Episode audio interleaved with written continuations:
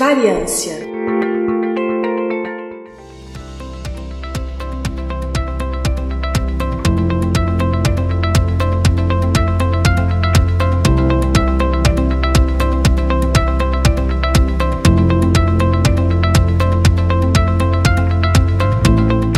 querido e querido ouvinte do Breden, eu sou Igor Alcântara e está começando mais um Variância, que é, como você já sabe, o spin-off do podcast Intervalo de Confiança, que tem periodicidade mensal e são episódios curtos, diretos ao ponto, que tem por objetivo trazer algumas curiosidades ou até alguns aspectos mais técnicos sobre algum assunto específico relacionado à ciência, em especial a ciência de dados, matemática, estatística, etc., que é o que a gente dá preferência. Este é o Variância número 24, mas no total, no podcast Intervalo de Confiança, esse é o nosso programa de número 88. E hoje eu vou falar sobre, de novo, paradoxos. Por isso eu estou inclusive dedicando esse programa a uma outra pessoa da equipe do intervalo de confiança que gosta muito de paradoxo, que é a nossa física querida Jay Carrillo. Jay, se você está ouvindo esse episódio, eu dedico a você porque eu sei que você gosta desse assunto. Mas antes de começar, não se esqueça de nos seguir nas redes sociais, nos encontre lá como arroba iconfpod e nos divulgue para todo mundo que você conhecer, tanto no Instagram quanto no Twitter. E agora a gente também tem alguns alguns programas e conteúdos exclusivos nas redes sociais. E falando em exclusividade, este episódio não conta com o apoio do Hotel de Quartos Infinitos. Não. Este programa, na verdade, só é possível graças ao seu apoio. Sim, você, você que está nos ouvindo. O nosso podcast está crescendo, com isso as nossas despesas também estão aumentando. O nosso custo mensal ele cresce a cada mês. E para a gente conseguir se manter, a gente precisa da sua ajuda. Para nos apoiar e de quebra receber recompensas, como por exemplo assistir ao vivo as gravações dos episódios, ter seu nome citado aqui e outros benefícios, você pode contribuir com valores que começam a partir de R$ reais por mês. Isso dá menos do que 20 centavos por dia. Quer saber mais? Entre em intervalodeconfianca.com.br barra apoie, de novo, intervalodeconfianca.com.br barra apoie. Vai lá, veja como ajudar e torne-se você também um amigo da divulgação científica. Bom, vamos então para o episódio. Eu vou trazer aqui alguns diferentes paradoxos e uma explicação desses paradoxos. Alguns não são necessariamente paradoxos, eles são classificados e vendidos como se fossem paradoxos, mas alguns são o que a gente chama de falsos paradoxos, porque tem uma pegadinha neles aí. Eu vou começar aqui propondo um, uma brincadeira aqui, um jogo. Digamos que eu tenho dois envelopes envelope 1 e envelope 2. E esses envelopes, eles são indistinguíveis um do outro. Você não consegue diferenciar o conteúdo de um envelope em relação ao conteúdo do outro. Não tem nada que te dê a dica. Ok. Num envelope, você não sabe qual é, existe uma quantidade de dinheiro X. No outro envelope, você tem o dobro daquele dinheiro. Então, digamos que num envelope você tem, por exemplo, mil dólares, no outro envelope você vai ter dois mil. Né? Se o outro envelope tiver, por exemplo, o dobro. Ok? Então, um envelope tem uma quantidade de dinheiro, o outro envelope tem o dobro daquela quantidade de dinheiro. E você recebe um desses dois envelopes lacrados e você não sabe e você não tem nenhuma dica, não tem nenhuma forma de saber se aquele envelope que você tem em mãos, ele tem o dobro do dinheiro ou se ele tem o dinheiro em si, ou seja, se ele tem X ou se ele tem 2X, ok? Você recebe o envelope e você não sabe se ele tem a menor quantidade ou se ele tem a maior quantidade. Se aquele é o bom envelope bom ou se aquele é o envelope ótimo. Claro, não tem envelope ruim que você está ganhando dinheiro de graça, né? Perfeito. Você tem duas opções de envelope, você recebeu uma delas. Só que nesse joguinho você tem a opção de trocar de envelope antes de abri-lo. Você pode pegar e decidir trocar outro envelope. A pergunta é: faz sentido trocar de envelope? É vantajoso trocar de envelope? Claro, se o seu objetivo é aumentar as suas chances de pegar o envelope com uma quantidade maior de dinheiro, Vamos pensar de forma bem simples. Olha, eu tenho dois envelopes. Eu não tenho nenhuma informação desses envelopes. Se eu não tenho nenhuma informação sobre esses envelopes, não tem nenhuma dica, não tem nenhum truque.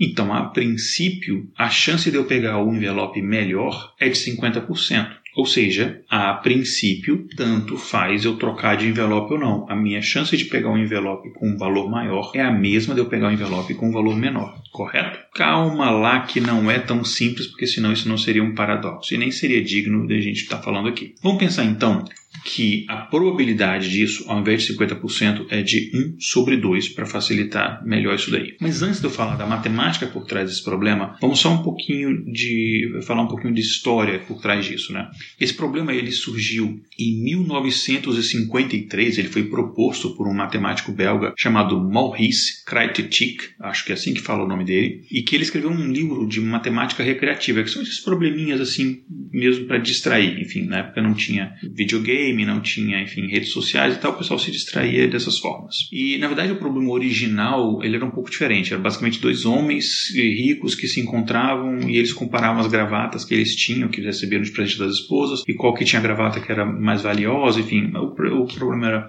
um pouco diferente. Na verdade, variações desse problema surgiram ao longo do tempo, inclusive uma delas propostas até pelo próprio Schrödinger, o Schrödinger lá do, do gatinho preso na caixa, que você não sabe se está vivo ou morto e tal, enfim, ou que está numa sobreposição entre vivo e morto, né? Aquele mesmo Schrödinger. Então, enfim, é um problema que vem ali dos anos de 1950, né? E só é, ali nas últimas décadas, ali em 89, por aí, foi proposta uma solução é, convincente ali pela primeira vez. Falando um pouco de história, voltando agora então para a questão matemática, vamos supor o seguinte, e aqui eu não estou dizendo necessariamente a solução desse problema porque eu ainda não apresentei o problema em si. Então vamos apresentar o problema, por que que a princípio muita gente acreditava, inclusive o próprio Maurice, né, o criador desse problema, de que é, a chance de você ter uma, um envelope com o meu valor não era a mesma. Vamos lá. Vamos assumir então que um envelope ele tem o valor de X tá? X dinheiros, dólares, reais, qualquer coisa. Ele tem um valor de X dinheiros. E o outro envelope tem, por exemplo, a metade desse valor. Então, X sobre 2. Digamos ali que você pegou um envelope com maior valor. Qual que é o valor esperado que você vai obter sem ter o conhecimento se você tem um envelope com maior ou menor valor. E o que é valor esperado? Isso é um termo estatístico, né, que é basicamente é a média dos prováveis resultados de uma série de eventos probabilísticos. Ficou confuso? Calma que eu vou dar um exemplo nesse problema aqui que você vai entender melhor. Vamos lá. A probabilidade de eu pegar o envelope com maior valor ou envelope com menor valor, ou seja, a probabilidade de eu pegar um envelope que tem o valor X ou um envelope que tem o valor X sobre 2, ela é a mesma, 50%. Transcrevendo isso em termos fracionários, é de 1 sobre 2. Então vamos calcular o nosso valor esperado. E aí eu vou pedir para você que está me escutando é, fechar os olhos se você não estiver dirigindo e não estiver fazendo nada que requer a sua atenção. É, mas se você puder, feche os olhos e tente imaginar os números que eu estou falando, ok? Então, o meu valor esperado vai ser a probabilidade vezes o valor. Basicamente isso. Só que eu tenho dois envelopes, então eu vou somar a probabilidade de um com a do outro, né? Esse produto da probabilidade com o valor. Então vamos lá. Primeiro envelope, 1 sobre 2, que é a probabilidade vezes 2x, o valor. Segundo envelope, probabilidade 1 sobre 2, de novo, vezes o valor, que é x sobre 2. Então isso me dá um valor, se eu pegar 1 sobre 2 vezes 2x mais 1 sobre 2 vezes x sobre 2, isso no, no final me dá um valor de 5 quartos de x, tá? Mais uma vez, eu estou pegando a probabilidade do envelope de maior valor mais a probabilidade do envelope de menor valor. A probabilidade do envelope de maior valor é 1 sobre 2 vezes 2x, né, o valor esperado dele. A probabilidade, ou o valor esperado, no caso, do envelope de menor valor é 1 sobre 2 vezes x sobre 2. Então, basicamente, eu estou calculando qual que é o valor esperado, né? Assim, qual que, em média, qual que é o valor que eu vou obter de x, sem saber a probabilidade de eu estar com envelope de maior valor ou de menor valor. Então, a gente está calculando o valor esperado. E essa conta, 1 sobre 2 vezes 2x mais 1 sobre 2 vezes x sobre 2, é de 5 quartos de x, ou 5x sobre 4. Ficou muito confuso, muito matemático? Não se preocupe, você não precisa decorar essas equações. O que você precisa pensar é que 5 sobre 4 é maior do que 1. Né? Você pegar 5 e dividir por 4, como 5 é maior que 4, esse valor vai dar maior que 1. Para ser preciso, esse valor é de 1,25, ou seja, probabilidade, se você trocar de envelope, ela vai ser de 25% a mais, por isso é 1,25, né? esse 0,25 a mais, ele é esse 25% a mais do que o x, que o x seria essa possibilidade do, essa probabilidade do 1, né? Então é 1,25 é 25% a mais. Então, basicamente, o que esse problema está dizendo é que, baseado nesse cálculo do valor esperado, baseado nessas premissas, mesmo que você não tenha nenhuma informação sobre os dois envelopes, e são apenas dois envelopes, a princípio, a lógica nos faz pensar que a chance de você ter um envelope com maior valor é de 50%. Aqui diz que o valor esperado que você vai obter ao trocar o envelope, eu decidi trocar independente se você tem envelope de menor ou maior valor, é de 25% a mais. Ou seja, é vantajoso você trocar de envelope neste caso. Só que o problema não acaba aí. Ficou confuso? Eu vou deixar um pouco mais confuso. Se eu trocar de novo de envelope, essa vantagem continua aumentando. E aí é que a gente entra num dos pontos do paradoxo. Se a probabilidade de eu ter um envelope de maior valor é a mesma de eu ter a probabilidade de menor valor, por que, que eu tenho uma vantagem de 25%, né? ou seja, eu tenho uma chance, um valor esperado de 25% a mais se eu trocar de envelope? A lógica não diz que tanto faz eu trocar de envelope? Por que, que há isso? É daí que a gente fala que isso é um paradoxo, tá? Então, basicamente é isso. Bom, então está resolvido. Então, enfim, por causa dessas contas doidas que você fez aí, que é difícil a gente visualizar. Então faz sentido a gente trocar de envelope, tá resolvido. Calma, calma, calma, calma. Caro e caro ouvinte, não vamos nos precipitar porque a resposta não é tão simples. É um paradoxo, nada em paradoxo é simples. Vamos pensar de forma lógica, do sentido da lógica, não da matemática. É, esquecer um pouquinho a matemática, né? A álgebra um pouquinho, deixar um pouquinho de lado. Por que, que a probabilidade de 50% entre dois itens, né? Uma probabilidade de 1 sobre 2 se tornou 5 sobre 4? De onde é que 1 sobre 2 virou 5 1.4. Né? A gente achava que matemática é aquela coisa do 1 mais 1 é igual a 2. Como é que 1,5 mais 1,5 virou 5 sobre 4? Né? Não faz muito sentido. E você está certo, não faz muito sentido mesmo.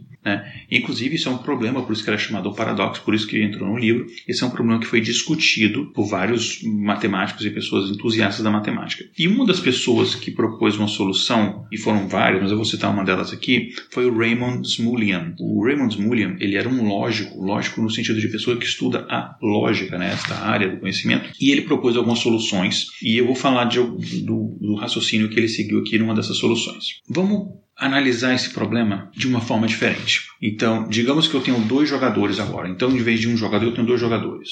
Tá?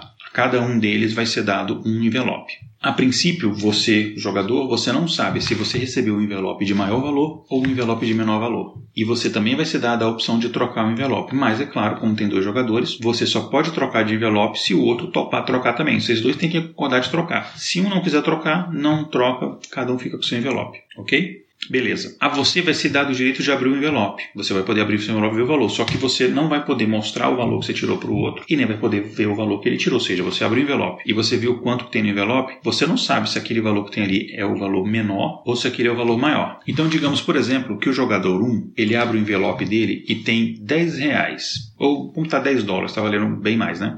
Ele tirou, abriu o envelope tem 10 dólares no envelope dele. Aí ele pensa o seguinte: se meu envelope tiver o valor menor e eu trocar, quer dizer que o outro tem 20. Então eu vou ganhar 10. Ou seja, na melhor das hipóteses, eu ganho 10. Agora, se o meu envelope tiver o valor maior e eu trocar, eu vou trocar o envelope de 10 pelo envelope de 5. Então, neste caso, eu perdi 5. Então ele pensa o seguinte: eu tenho duas opções. Se eu trocar, eu posso ou ganhar 10 ou eu posso perder 5. Aí ele pensa: o meu lucro ele é maior que o meu prejuízo. Então vale a pena eu trocar. E esse jogador ele tirou de 10. O segundo jogador abriu um envelope e o dele tinha 5. Qual foi o raciocínio dele? Bom, eu tenho 5. Se o meu envelope for um envelope de menor valor, o envelope do outro tem 10. Eu troco e eu ganho 5.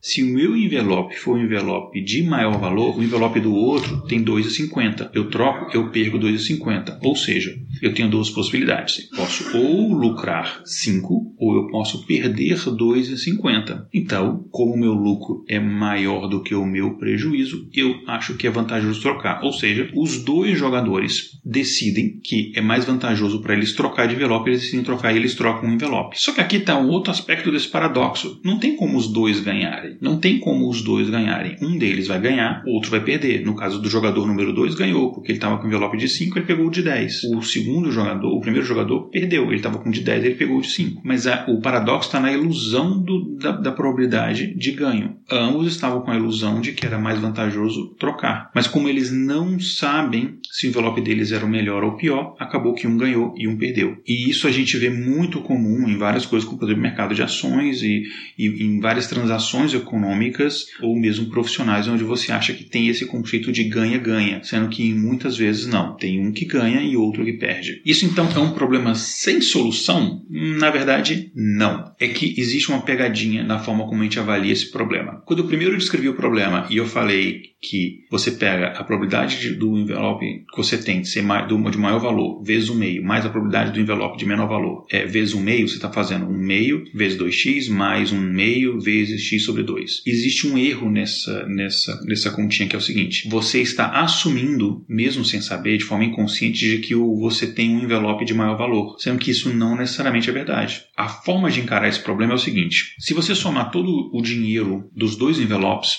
você vai ter, digamos, 3x de dinheiro. Vou pegar os envelopes que a gente acabou de citar. Você tem envelope com 10 e um com 5. Então você vai ter no final o quê? 15 na soma dos envelopes, certo? Digamos que meu x, então, que é o valor do menor envelope, é x, é 5, né?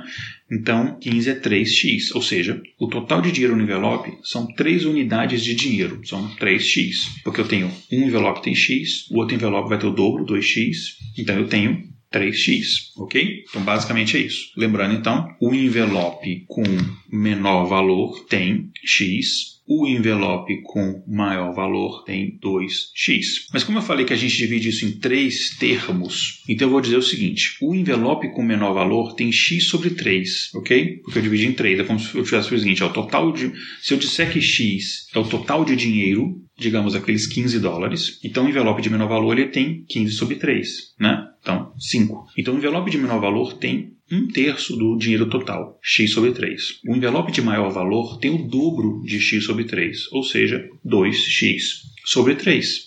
O envelope menor, se ele faz a troca de envelope, ele ganha x sobre 3, ou seja, ele dobra o valor que ele ganha. O envelope de maior valor, se ele troca, ele perde x sobre 3. Então, se eu multiplicar a probabilidade x sobre 3 de ganho com a outra probabilidade de perda, que é menos x sobre 3, se você faz isso daí, x sobre 3 vezes 1 meio mais menos x sobre 3 vezes 1 meio, se você somar tudo isso daí, dá zero.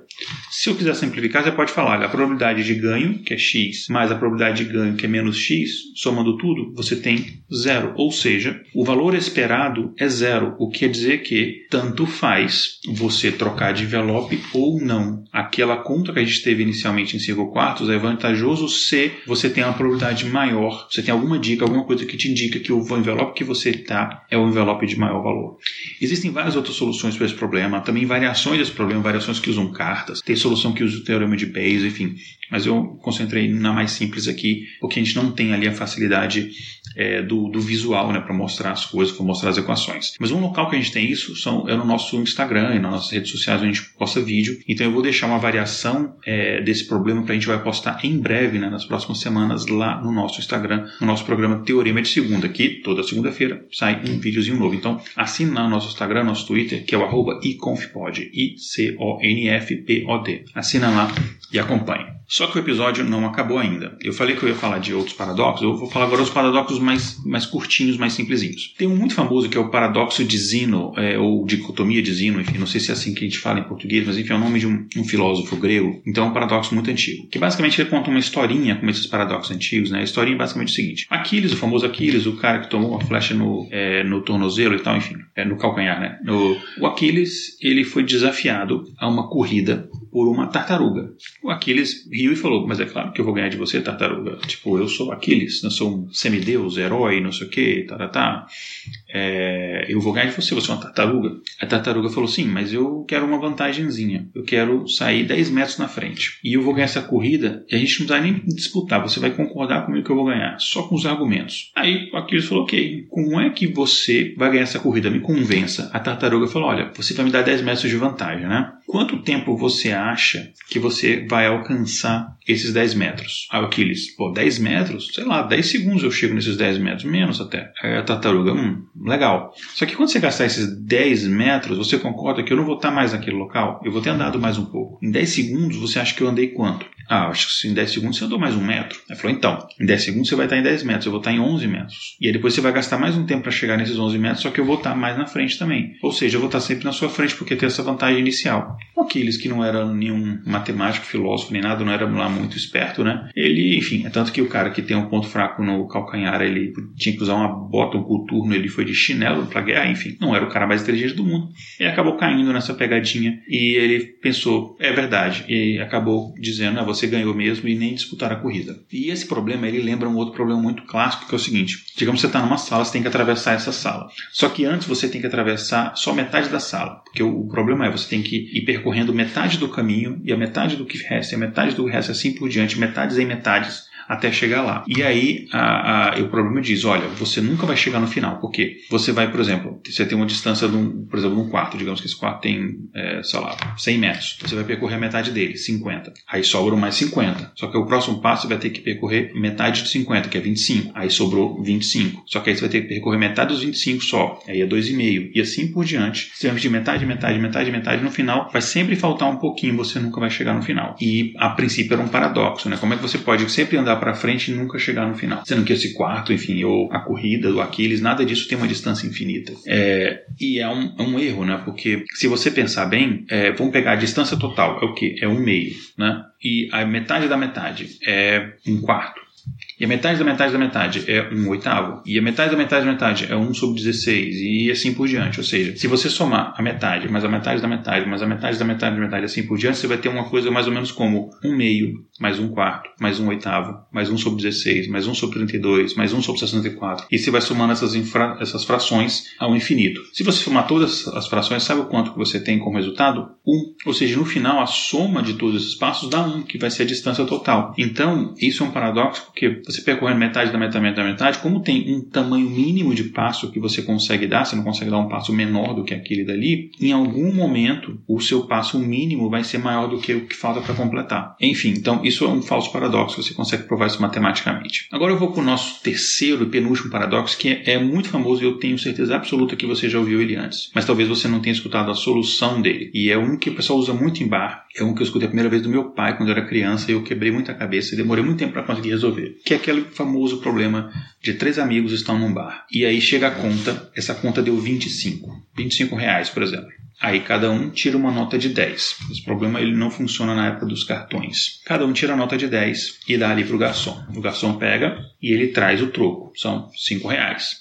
Aí eles chegam para ficar para facilitar o troco, eles falam: não, fica com dois reais para você de gorjeta e devolve um real para cada um. Então a conta deu 25, o garçom trouxe 5 de troco, ficou com dois de gorjeta e entregou um real para cada um de troco. Você pensa, da perspectiva de cada um deles: olha, se eu dei 10, recebi um de troco, no final eu gastei 9. Se você pega 9 reais que cada uma daquelas pessoas gastou, vezes 3, porque são três amigos, 9 vezes 3, 27. 27 você soma com 2 que foi dado da gorjeta do garçom. 27 mais 2, 29. Cadê esse 1? Porque no final eles deram 3 notas de 10, deu 30. Cadê esse 1? Né? Porque no final, quando eu somei, foi 30, voltou 29, um real aí sumiu. Recapitulando, três amigos, cada um deu uma nota de 10 para uma conta de 25. O garçom trouxe 5 de troco, devolveu um para cada um, ficou com 2. Se você somar tudo aí, você vai ter, cada um gastou 9, porque deu 10 recebeu 1, 9 vezes 3, 27, mais 2 de gorjeta,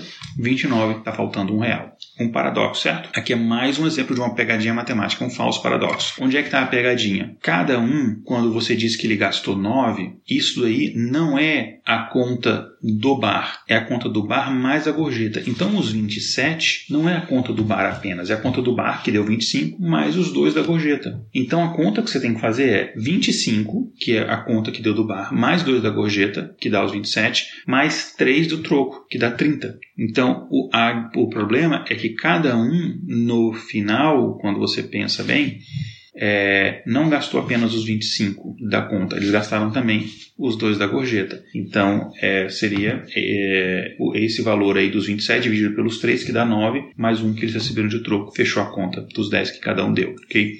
Então, esse é o falso paradoxo da conta do bar. E para encerrar, eu vou contar aqui outro paradoxo bem rapidinho. Havia uma cidade muito pequena, muito pequenininha e muito pobre, que a cidade estava basicamente quebrada. E aí essa cidade tinha um hotel, o hotel estava também, assim, as moscas, praticamente não tinha hóspede, é muito pouco hóspede. E aí de repente chega um homem muito rico que está passando pela cidade e ele quer ficar naquele hotel. Só que ele não sabe se ele quer ficar e tal, e ele pede para fazer uma, um, um tour ali pelo hotel para conhecer a estrutura para saber se ele ia ficar ali ou não. Dono do hotel fala: "OK, eu dou o tour no hotel, mas eu preciso de um, de um dinheiro aqui como calção para eu poder é, segurar aqui. E se você não gosta do hotel, não quiser ficar aqui, eu te devolvo o dinheiro integralmente. Aí o homem rico falou: ok, tá aqui o dinheiro, deu a calção. O dono do hotel pegou esse dinheiro e aproveitou e pagou para um funcionário do hotel que ele estava devendo. O funcionário do hotel pegou esse dinheiro e pensou: nossa, esse aqui é exatamente o valor que eu devo lá no mercadinho. Ele foi lá e pagou o mercadinho. O dono do mercadinho pegou aquele valor e falou: nossa, esse valor aqui é exatamente o valor que eu devo